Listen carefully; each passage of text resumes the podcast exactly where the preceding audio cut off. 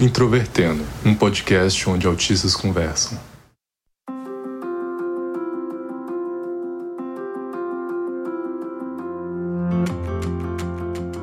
Olá para você que ouve o podcast Introvertendo, que é o principal podcast sobre autismo do Brasil e o primeiro do nosso país a trazer autistas discutindo autismo.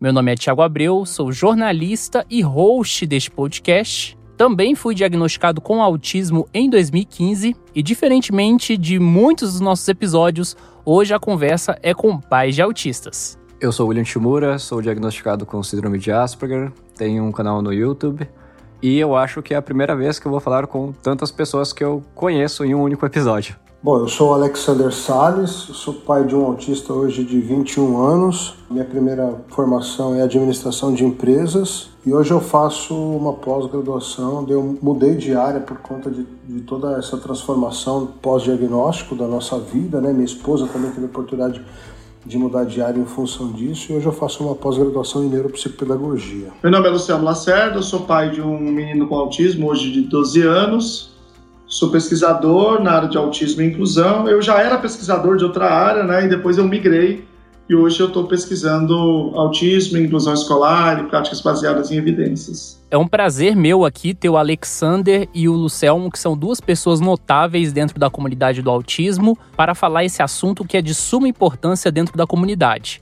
Lembrando que em 2019 nós comemoramos o Dia das Mães e o Dia dos Pais conversando com mães e pais autistas. E este ano resolvemos falar com mães e pais de autistas. Então, agradeço demais por terem aceitado o nosso convite. E se você está ouvindo Introvertendo pela primeira vez, seja muito bem-vinda, seja muito bem-vindo. O nosso podcast é feito por autistas para toda a comunidade, trazendo sempre temas relacionados à comunidade do autismo e recomendo que você visite o nosso site que é introvertendo.com.br. Se você tem Instagram, Twitter ou Facebook, é só você procurar a gente em uma dessas redes digitando Introvertendo. E se você ouviu este ou qualquer outro episódio e quer comentar com a gente, quer fazer uma opinião favorável desfavorável, escreva para ouvinte@introvertendo.com.br que nós teremos o prazer de ler na nossa sessão de leituras de e-mails.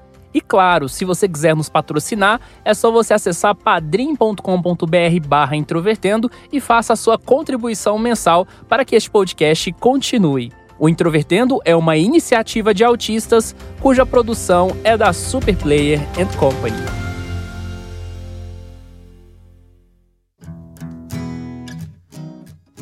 Falar de paternidade no autismo me leva a pensar uma questão muito preocupante que a gente tem em comunidade – você, Alexander, e você, Lucelmo, são minorias dentro da nossa comunidade, a gente sabe muito bem que muitas famílias são apenas mães ou às vezes tem até um marido, mas quem participa da vida e do desenvolvimento dos seus filhos são apenas elas. E eu quero saber de vocês qual é a visão que vocês têm sobre esse fenômeno como pais e também como homens. Essa questão da mulher ser a responsável de alguma forma prioritária pelo, pelo desenvolvimento ou pela defesa de uma criança, na verdade é uma lógica de toda a sociedade, uma lógica machista que perpassa todos os campos, digamos assim, né? No mundo do autismo não é diferente. Então ela está dentro de uma lógica de, de desigualdade que a gente encontra de um modo geral. Quando a gente olha para a comunidade, é muito difícil a gente encontrar pais engajados.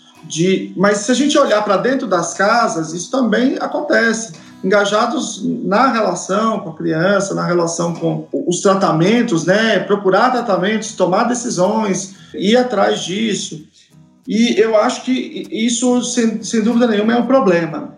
É um problema que aflige a nossa comunidade. Mas eu, eu diria ainda que tem uma outra questão. Porque quando você olha, por exemplo, os dados sobre estresse parental, eles são muito acentuados. Então é importante que, que os pais participem desse processo e, e que eles também, é, de alguma forma, dividam isso. A gente sabe que a vida de casal é uma vida que tem um, um inúmero conjunto de problemas. Eu, eu acho que isso, isso não vai se resolver exclusivamente dentro da comunidade, mas à medida que a sociedade vai ficando mais equânime. Eu concordo com o Lucelmo em relação a isso. Eu acho que a vida 2 realmente é, ela é um desafio em, todos os, em todas as esferas, não necessariamente quando você estabelece aí como parâmetro um casal de que tem filhos atípicos, né? Tendo um olhar assim um pouco mais voltado realmente para a nossa comunidade, que eu percebo puramente como espectador é que com o passar do tempo as pessoas é, passaram a olhar o autista de uma maneira não tão dramática, porque quando a gente falava de autismo no passado, você vinha sempre aquela imagem do Rayman, né? Eu percebo que com a chegada de um pouco mais de informação e a gente trazer esse debate para a esfera social, as pessoas, né, as famílias passaram a entender o autismo também como uma outra possibilidade. Né? Então, isso eu acredito que facilitou, inclusive, na questão da relação, né? pai, filho, mãe, fez com que muitos pais né, deixassem de, de abandonar e participassem um pouco mais desse processo educacional da, da, dos filhos atípicos, né? Eu interajo bastante, principalmente com mães, né? Porque realmente é, as mensagens que eu recebo mais frequentemente são de mães, apesar de também, né, alguns pais é, me mandam mensagens, só que majoritariamente mães. E uma coisa que eu tenho percebido que é comum que ao receber né, a notícia do, do, do diagnóstico tem todo um processo de aceitação, né? Que eu vejo que as pessoas uh, lidam de uma maneira diferente uma das outras, né? Mas eu acho que seria até seguro dizer aqui que a, a grande maioria passa por um processo um pouco difícil, né? A primeiro momento. E ao longo do tempo, conforme a conscientização, os estudos e etc., acabam aceitando melhor né, a questão do autismo e quase sempre vão realmente atrás das melhores terapias, do que é melhor para o seu filho. E no caso, nesse sentido, eu queria saber como que foi exatamente esse processo de aceitação, desde o diagnóstico, desde como que, quando você ficou sabendo, né, do, do diagnóstico do Nicolas, como que foi? Realmente uh, existe uma, uma variação muito grande, né, de, de como as pessoas sentem essa questão, é muito individual. O mais importante de tudo é a gente saber respeitar isso, entender que as pessoas elas digerem essa questão do diagnóstico de uma maneira muito diferente, tanto pais quanto mães. Então você tem uma variabilidade muito grande de, de, situações, inclusive de pais realmente que às vezes tomam a frente dessa questão da, da família e fazem o papel que muitas vezes é atribuído esperado da mãe. Eu passei por um processo de luto bastante complexo, foi muito ruim, ao contrário da minha esposa, que na verdade, como ela percebeu muito cedo que o Nicolas ele tinha algumas características diferentes, ela já começou essa busca já desde muito cedo. O Nicolas com 10 ou 11 meses, ela já começou a pesquisar o que poderia ter de diferente no Nicolas. E eu fui levado durante muito tempo pela opinião dos médicos na época, que até por conta dessa falta de informação, diziam que meu filho não tinha absolutamente nada. Então, por durante muito tempo, eu fui, eu me, me, me atrasei, me convenci que meu filho é, não tinha absolutamente nada, em que em algum momento ele ia desenvolver de maneira típica, né, de maneira normal, vamos dizer assim. E não foi o que aconteceu. Então, a ficha, na verdade, começou a cair quando o Nicolas tinha mais ou menos uns três anos e meio. Então, nesse período, eu fui praticamente assim, o motorista da minha esposa, não era um companheiro, não era um cara que estava ali junto, né? Ó, vamos, ó, tô indo no médico. Eu levava, ajudava. Como é, a, a, ideia era não trabalhar nada invasivo no Nicolas, né? Nenhum procedimento que, que fosse que trouxesse algum tipo de risco, eu não me opunha, entendeu? Mas eu também não tinha, tinha a crença de que em algum momento meu filho ia desenvolver. E aí, por mais que a gente já ventilasse essa, e eu não consigo explicar por que isso, tá? Mas por mais que a gente já ventilasse essa questão do autismo dentro de casa, com cinco anos e meio, pegar o diagnóstico né, do, do, do psiquiatra na, na mão, realmente foi uma coisa foi muito complexo. E aí eu passei também por um período bastante amargo. Eu costumo dizer que foi tão ruim que tem coisas que assim eu não consigo não consigo nem lembrar. Acho que uma maneira, uma defesa até do meu do meu, do meu cérebro, ele apagou algumas, algumas coisas. Mas assim, foi, foi um período bastante complicado. O, o prognóstico, na verdade, depois, né, quando os médicos se ligaram tinha alguma coisa, era muito ruim. Então, os médicos me disseram que o Nicolas nunca ia falar comigo, que ele ia ser para sempre dependente, que eu ia ter que alimentar, que eu ia ter que levar ele para todo lugar. E aí eu tomei isso como uma, uma minha incumbência, né? Falei, não, cara, é isso mesmo, então vou, vou tocar o barco. E aí eu comecei a sair desse luto num processo, diria que talvez eu demorei uns dois anos, mais ou menos, para me reestabelecer. Mas foi uma fase, foi bastante complicada. O processo com meu filho foi. que a gente, a gente foi a vários médicos e falou: ele não fala ainda, né? tudo bem? E todo mundo falou, ah, tudo bem, isso aí é normal, é, cada um tem seu ritmo e tal.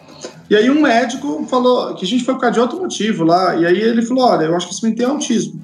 E aí a gente foi investigar, e, e assim, quando ele falou isso, a gente marcou, mas imediatamente a gente já ficou escravo do Google, né? Sim.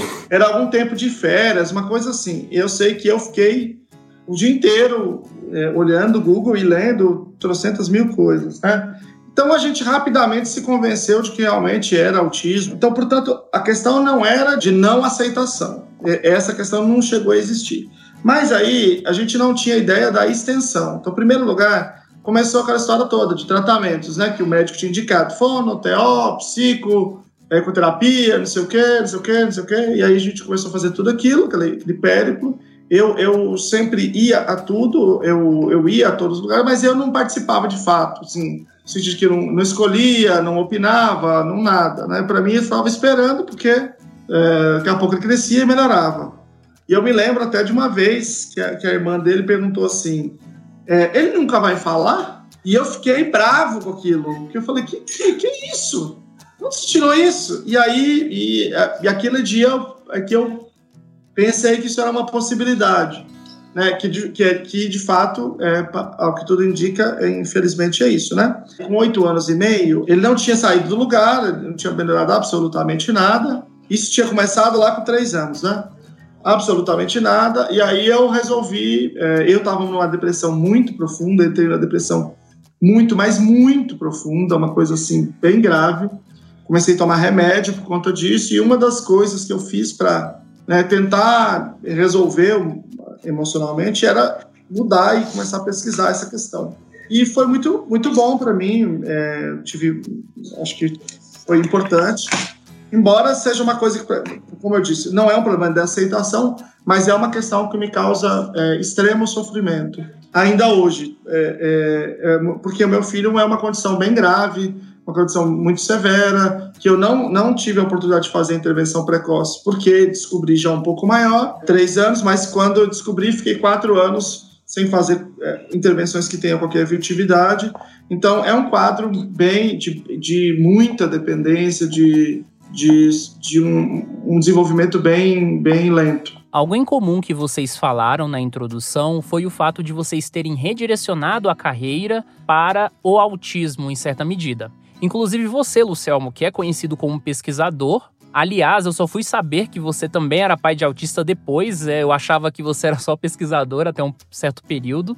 E eu queria saber de vocês, como é que foi essa mudança na carreira e nos trabalhos de vocês, conforme esse novo diagnóstico surgiu o autismo? Bom, no, meu caso foi o impacto assim foi mudou completamente a, a, história da minha família. Eu trabalhava sempre atuei na área de, de, de logística, em grandes multinacionais, sabe. Comecei a trocar de carreira um pouco mais adiante, porque na época eu fui tomado pela pela ideia de que eu precisava trabalhar mais, porque eu não sabia o quanto que ia, o quanto que eu ia precisar de repente para fazer tratamento do meu filho, né? E aí, num determinado momento, já um pouco mais adiante, né, o Nicolas com 11 anos mais ou menos, por acaso do destino, a Anitta foi fazer uma palestra, o Nicolas quis participar, ele mal falava, ele estava começando a conversar, e aí eles começaram a fazer as palestras, e a Anitta começou a escrever um, um blog na época, que era um, como se fosse um diário, na época era, era no, era no Blogger mesmo, esse blog existe até hoje, e com uma semana teve 4 mil acessos, e na outra semana virou, tipo, tinha 12 mil acessos. E aí ela começou a escrever esse blog, o blog começou a ter procura, a procura começou a gerar palestras, a, a, o, o, blog virou um livro. E aí, num determinado momento, eu comecei a perceber que, assim, é, para eu estar com a minha família, eu tinha que, tinha, tinha que acompanhá-los. E aí eu era um apoio, era um suporte, era mais o cara da logística, aí começou Eles, a Anitta começou a escrever mais livros, aí eu comecei a levar os livros. Na época a intenção não era ganhar dinheiro com os livros, mas a gente começou a vender os livros e uma coisa foi puxando a outra. Até que num determinado momento eu falei, meu, quer saber, não estou conseguindo conciliar as coisas e que a gente, o pouco que a gente ganha, a gente se mantém e estando em família, estando junto, né? Estando eu, a Anitta, o Nicolas, a gente conseguia trabalhar melhor essa questão. A gente nunca teve, nunca teve grana, né? Para trabalhar e ainda não existia, né? Profissionais que a gente pudesse confiar. Então, na verdade, a gente acabou optando por, por virar, nós meio que viramos, né, intuitivamente, os terapeutas do Nicolas. Todo esse balaio acabou funcionando. O Nicolas tem um autismo é, muito peculiar, assim, ele é uma incógnita para alguns médicos, alguns pesquisadores, porque ele realmente tinha um autismo muito severo na infância. Ele tinha era bastante complicado e ele demorou muito para conseguir verbalizar alguma coisa, para utilizar. Teve mutismo durante muito tempo e começou a alavancar, começou um desenvolvimento com mais ou menos 11 anos e meio para 12 anos. Num certo momento, precisava vou passar a estudar o autismo para mim mesmo, né? E aí eu, eu fui a um evento sobre autismo e só tinha autismo, né? Era um evento sobre autismo. E fui e cheguei lá e foi falado praticamente só em aba. É, a primeira palestra era tratamentos baseados em evidências para autismo. Eu achei estranho, porque achei que é uma idiotice aquilo, porque se é tratamento é óbvio que é baseado em evidência, né? Não sei quem que inventou essa palestra. E aí, muito tempo depois, eu descobri que não era verdade. Mas, enfim, naquele momento eu vi aquilo, é, achei interessante, achei, achei que fazia sentido, mas havia uma pulga atrás da orelha ainda, né? Tipo assim, não sei. E aí, quando eu cheguei à minha cidade, eu era professor de uma universidade, do, de vários cursos, inclusive de pedagogia. E aí havia uma palestra sobre autismo. E aí eu falei, não, não fui eu que organizei, alguém lá organizou. E aí eu fui. Quando cheguei lá, era quem? A Anitta Brito, o Nicolas e o Alexander. Eu achei legal, achei muito boa a palestra, bem rica. E aí eu fiz uma pergunta, eu mandei por escrito uma pergunta que eles achavam de aba. E aí a Anitta falou assim: aba é sensacional, é, é o tratamento com evidência científica para autismo. Naquele dia eu falei: bom, então eu vou estudar isso. Só que eu, eu, eu comecei a estudar igual um, um alucinado, né? Porque é um, uma, é um perfil, né? Comecei a fazer pós-graduação e, e ler o Skinner tudo, e ler o pessoal tudo. Comecei a fazer algumas coisas na, na universidade que eu trabalhava, fazer umas falas e tal, assim, geral, sobre, gerais sobre autismo.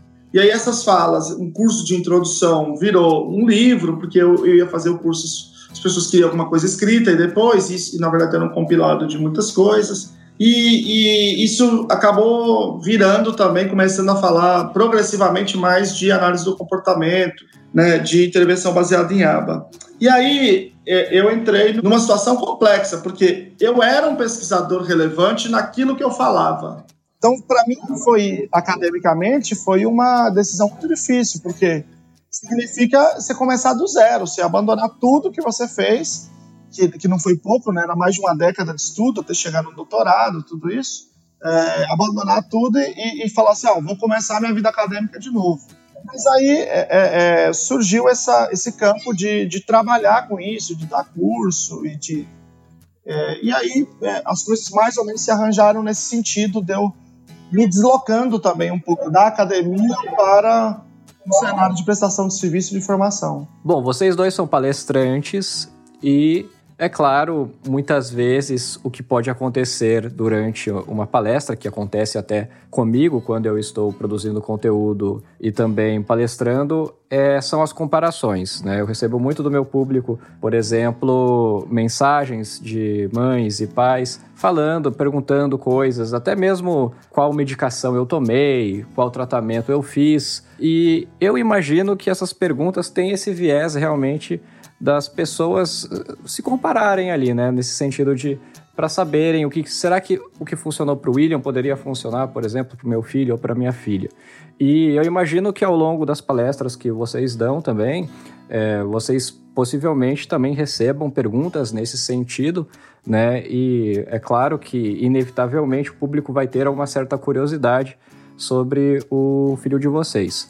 Então, nesse sentido, eu queria saber como que vocês enxergam e como vocês lidam com essa questão da comparação que eu acho que acaba sendo inevitável muitas vezes, né? Cara, essa coisa da comparação é muito louca, né? Porque em tese, o próprio princípio, né, né, o próprio conceito de espectro já deveria afastar Sim. essa ideia. Nós temos um problema grave de compreensão das coisas, das pessoas, né? A gente está falando de autismo, mas está falando de, de, de, um modo geral, né? Eu acho que até no caso do Alexander deve ser ainda mais expressivo porque, por conta da, da trajetória do Nicholas, né? Esse, esse é uma das dificuldades mais importantes para a gente, por exemplo, pensar em termos de comunidade do autismo. Porque a experiência de vida de uma pessoa que é mãe do William ou do Tiago, não estou dizendo que é moleza, estou dizendo que é diferente, é muito diferente da experiência de vida de uma pessoa, de uma criança que não fala, por exemplo. Quando eu estou falando de autismo, eu estou falando de uma coisa e a outra pessoa está falando de outra coisa, muitas vezes. E isso gera muitas dificuldades. É, e tem muito a ver com a exposição pública também, né? Eu, eu fiz uma postagem outro dia que estava havendo uma discussão. Uma mãe de um menino com autismo leve falou que ela achava que, que a exposição pública de pessoas com autismo moderado e severo prejudicava a comunidade, prejudicava a conscientização. Que tinha que só. que, que, que o, o bom para a conscientização era mostrar só os casos leves. E, e, eu entendo a dor dela, eu entendo qual é a grande questão dela, porque quando as pessoas sabem que o filho dela tem autismo, qual é o quadro que a pessoa espera e acaba eventualmente tratando é, a criança antes de ter um conceito, ou seja, qual é o preconceito, portanto, né? Mas é, é a gente também olha para essa outra mãe, que, ou pai, né, claro, que tem um filho com autismo severo e que a primeira pergunta que as pessoas fazem é: oh, que ótimo, eles são tão inteligentes, né? Qual é a superabilidade do seu filho? Essa é a pergunta que eu mais ouvia, assim, né, de todas porque é, essa ideia ela é bastante disseminada, sobretudo em produtos de comunicação, né? Eu acho que a solução para isso não é fácil. Só tem uma solução, que é conhecimento. É, mas eu tenho muitas dúvidas sobre o conhecimento que é feito meramente através dos meios de comunicação. Porque, como o, o Alexander salientou, Ali, de, de, ah, na década de 90, digamos assim, a perspectiva era uma de Rayman, que ela também é contraditória, porque ele era um cara cheio de dificuldade, mas ele era um savant. Sim. Né? Mas era aquele quadro. Depois de, do, do DSM-5, quando você tem é, a incorporação do Asperger como, como autismo, como transtorno espectro autista, você é, muda completamente esse quadro. E aí, de alguma forma, a gente tem um predomínio 100% de expressões que são Asperger. Que, do ponto de vista dramático, são muito interessantes para uma série de, de, de situações. Então, eu, eu acho que que isso só vai se resolver, ou sei lá, se resolveu, se amenizar com muita informação e acho que essa informação só é passível de ser entregue através de processos como introvertendo e vários outros é, mais, mais claros e mais abrangentes do que os produtos midiáticos. Concordo plenamente com a, com a fala do Luciano. E assim, a nossa, a nossa história, na verdade, lá no início, né, quando a gente a gente começou a ter contato e começou a pesquisar, a gente encontrava muitas, muitos pais, muitas pessoas trabalhando e investindo em coisas malucas, sabe? Vendendo terreno, vendendo casa. Eu vi muitas pessoas, eu fui testemunha mesmo, ocular de muitas pessoas que perderam patrimônios, assim, dissolveram é, é, dinheiro da, da família, patrimônio da família em busca de curas que assim, eu, eu não consigo julgar porque na época eu também, se eu tivesse grana, eu, teria, eu, não, eu não caí nessa porque eu não tinha dinheiro. Essa que foi a minha salvação, entre aspas. Mas a gente viu tanta coisa, tanta loucura, que aí eu comecei, a gente começou, né, discutindo em família, falou, cara, a gente tem que, meu, não adianta, não, a gente tem que ir pelo que a ciência está falando, pelo que tem embasamento, né? Então a gente sempre, é, a gente começou a se pautar pelo que estava sendo estudado, pelo que pelo, pelo que a ciência estava trazendo, né? O que tinha evidência científica, isso é o mais importante, né? Isso numa época que estava todo mundo dando chá e mandando o cabelo para os Estados Unidos e fazendo dietas loucas e um monte de coisa, cara, que, que e, e dando dinheiro para picareta, infelizmente, né? E a nossa percepção nessa época era que, assim, o pouco que a gente conseguia ter de, de desenvolvimento com o Nicolas, né, e foi bem na época que ele começou a ficar uma pessoa conhecida, ainda criança, né, com 11, 12 anos, é, a, a, visão das pessoas eram outras. E a gente não tinha também essa, esse tanto, tanto embasamento para falar com, como cientista, né, como, como estudante, como pesquisador. A gente não tinha essa questão de embasamento. Mas uma coisa que a gente não consegue escapar, né, isso ao longo de toda a nossa trajetória, é a questão da comparação, isso sempre, né? E o que a gente sempre procurou não fazer, tentar não romantizar a coisa, né? Tentar não levar pelo lado do, do, do romantismo, do autismo e tudo mais, esquecendo da dificuldade de, de, de todos os porque por conta do disso que o Luciano citou, né, por conta de ser um espectro, você tem todo mundo aí sentindo isso, desde a pessoa que está dentro do espectro e até todas as pessoas que estão rodeando ela. Então existe dificuldade em todas as esferas. Então o que a gente sempre procurou, quando, quando era nos abordado em relação a isso, uma dúvida, pô, mas como que foi a questão do tratamento dele? A gente sempre bateu na tecla de que o importante era respeitar as capacidades né? respeitar, respeitar as limitações, valorizar as capacidades, as potencialidades e nunca desistir do ser humano, nunca desistir do indivíduo, da criança, do, do adolescente e também do adulto, né? nos casos onde a gente encontrava, encontrava os adultos. Eu concordo perfeitamente com duas pontuações, tanto do Luciano quanto do Alexander, é, sobre serem realmente desafios diferentes e também sobre a necessidade de se esforçar para não romantizar o autismo. Em uma das minhas palestras, eu, inclusive, até deixo bem explícito que eu não gostaria de ser tomado como um exemplo. Pois, por mais que eu me veja como um, um autista plenamente desenvolvido, como eu geralmente é, refiro a mim mesmo, eu analiso o meu caso e interpreto como um caso de sorte, infelizmente, porque realmente há muita, muita coisa a se fazer, pelo menos para a inclusão, para oferecer tratamento de qualidade para as pessoas. E, ao mesmo tempo, eu realmente sinto um enorme desafio da gente conseguir entender que esses desafios, essas demandas no espectro do autismo podem ser diferentes dependendo de qual autismo, digamos assim, a gente está falando, por mais que exista um espectro, mas realmente a gente está falando de demandas e desafios diferentes e intensidade de tratamentos diferentes. E ao mesmo tempo, as pessoas que estão no espectro do autismo também e que são considerados autistas leves, muitas vezes também precisam de apoio e vão continuar precisando de apoio para questões mais complexas e que também não podem ser negligenciadas, o que infelizmente pode acabar acontecendo e o que também gera conflitos. Então, eu achei bem legal tudo que a gente discutiu aqui, porque eu acho que a gente pode esclarecer um pouco mais sobre esses pontos. E partindo desse pressuposto, algo que eu geralmente pergunto para algumas pessoas que não são autistas, especialmente vocês que estão há mais tempo do que eu e do que o William, né? Eu tô na comunidade do autismo há sete anos, eu acho que o William tá mais ou menos no mesmo tempo. É qual é o nosso papel enquanto autistas dentro dessa comunidade que tem tantas pessoas diferentes interessadas no tema? Vixe, Maria, essa pergunta é difícil. Eu acho bem difícil, porque isso é, é, é igual a ideia do espectro, né? Isso não dá para definir um papel específico.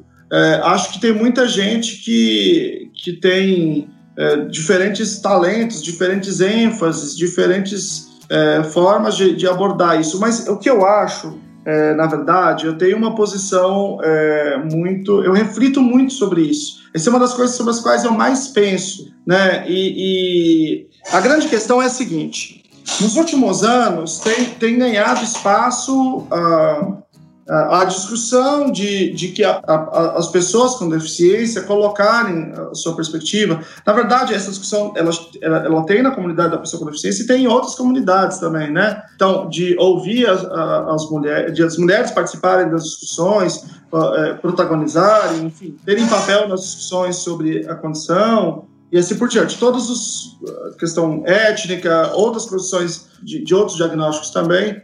É, então, por exemplo, eu acho que tem um, um, um, discurso faltava quando a gente falava de autismo, que é uh, pessoas com autismo dizendo como elas sentem esse processo, como elas sentem essa existência, né? Eu acho que é, essa é a questão que, que é interessante. A gente conseguir ouvir também essa percepção. E eu acho que isso complementa, isso é um enriquecimento da nossa compreensão do fenômeno. Nós temos uma compreensão, digamos assim, analítico, científica, de várias naturezas, né, biológica, comportamental, tudo isso. E essa dimensão de, de como uh, se perceber neste processo é muito importante. Mas ao mesmo tempo, eu acho, eu sempre considero muito importante o reconhecimento disso que o William falou, de que vocês, é, quem está produzindo conteúdo é um exemplar, mas não é uma amostra, no sentido de que não quer, não é, não é no sentido de dizer, olha, o seu filho pode ficar assim,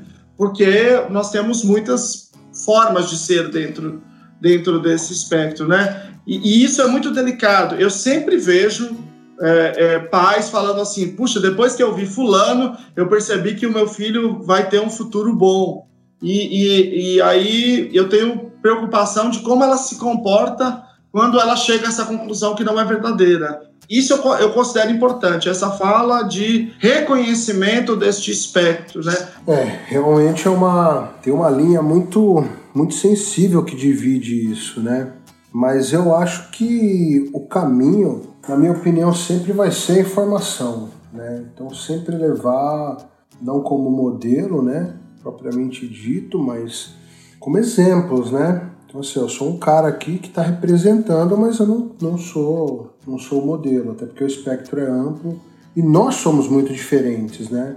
Nós somos indivíduos, somos diferentes, cada um é um. O Nicolas que fala muito isso. Ele fala, cara, respeita a minha história, porque assim, você não é obrigado a gostar do que eu tô falando, você não é obrigado a, a concordar com tudo que eu digo, mas respeita a minha história porque eu vou respeitar a sua independente de qualquer coisa.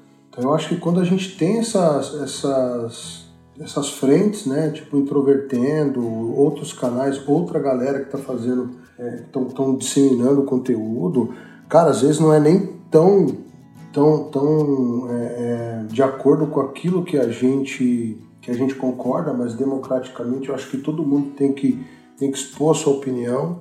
Eu acho que tá aí para todo mundo ter é, a mesa farta e poder colher. Cara, é muito é, é muito claro uma coisa. O meu maior o meu maior objetivo era, era ter meu filho feliz, assim. Tipo, e, eu, e quando, quando eu penso em questões muito complexas, eu tento levar elas para uma simplicidade, assim né? Por mais que a ação daquilo seja complexo também, mas tentando explicar essa minha loucura. Quando a gente, cara, quando a gente começou a, a desenvolver, trabalhar essas questões do, do Nicolas para que ele tivesse o um mínimo, um mínimo de convívio social, que ele pudesse ter um mínimo de, de, de comunicação, ainda que no olhar ou apontando, ou tendo algum tipo de, de emitindo algum tipo de som, é, eu cheguei assim, muito, muito chateado, muito triste para minha esposa. Falei: olha, a gente está fazendo isso com o Nicolas aqui, está trabalhando esse desenvolvimento com ele, mas não vai adiantar absolutamente nada, porque, meu, ele vai sair para o mundo e o mundo vai destruir ele. O mundo vai engolir o nosso filho. E aí a Anitta, muito sabiamente, pegou na minha mão e falou assim: então nós vamos fazer o seguinte, nós vamos continuar tentando desenvolver o nosso filho aqui, trabalhando com ele dentro de casa, e aí nós vamos sair para o mundo para também tentar mostrar para o mundo e tentar levar informação para o mundo para aprender a receber o nosso filho. Então eu acho que a gente não. O X dessa questão, na minha opinião, vai ser sempre informação, sempre educação, levar o máximo de informação possível. Por isso que a gente tem tanta dificuldade hoje de ter essa, de ter essa comunicação e entender um caminho comum para todos. Né? E eu acho que isso, honestamente, a gente nunca vai ter. Cara.